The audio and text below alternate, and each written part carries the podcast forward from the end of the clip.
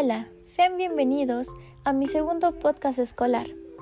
Soy Sofía Huerta y esta semana hablaremos sobre los juicios de valor. La adolescencia significa una oportunidad para que los niños y jóvenes entre 12 y 21 años puedan seguir moldeando su personalidad y desarrollen aquellas aptitudes, conocimientos, conductas o valores que les permitirán emitir juicios de valor y actúen sobre determinados temas o problemáticas que afecten su vida y entorno.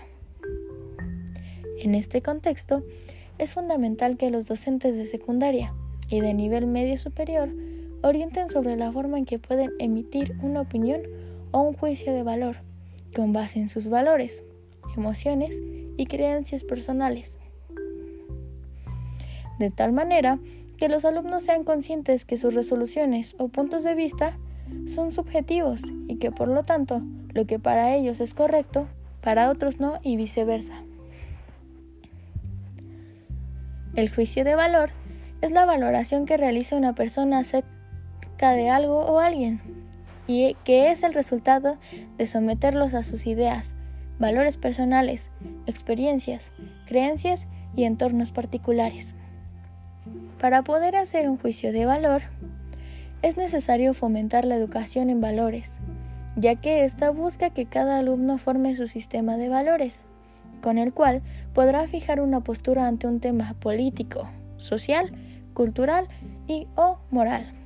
En este sentido, Enrique Guervilla Castillo, en su artículo Educación y Valores, señala que las funciones de los valores son básicas y plurales, por cuanto además de ser criterio para enjuiciar el bien o el mal personal, social e institucional son el fundamento de las actitudes y de las normas que orientan y predicen la conducta de un sujeto en situaciones concretas y determinadas.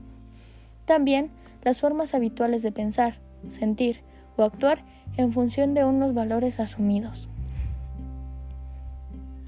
Lo anterior significa que los valores pueden orientar como punto de referencia la forma en que los alumnos decidirán si aprueban o no el aborto, el uso de drogas o la eutanasia, casos que en nuestros días despiertan controversia por sus implicaciones éticas, morales y religiosas.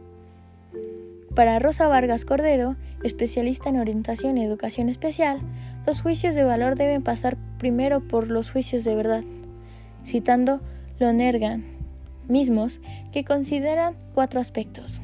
El primero, atender, estar pendiente de algo. El segundo, entender, conducente a comprender. El tercero, juzgar, establecer si es así o no. Y cuarto, decidir, una valoración si alguien o algo vale la pena o no.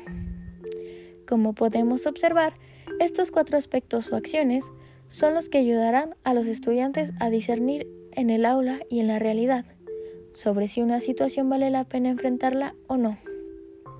Gracias a los pasos atender, entender, juzgar y decidir, los alumnos estarán informados sobre el problema o situación que enfrentarán. Comprenderán los alcances que éste tendrá en él mismo y su entorno. Podrán sobre la balanza los beneficios o prejuicios que dicha problemática podría dejarles.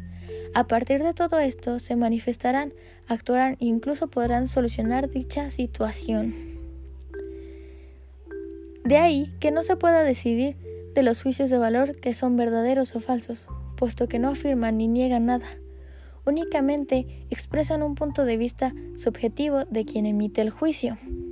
Ahora les mostraré unos ejemplos del juicio de hecho y el juicio de valor. Los juicios de hecho.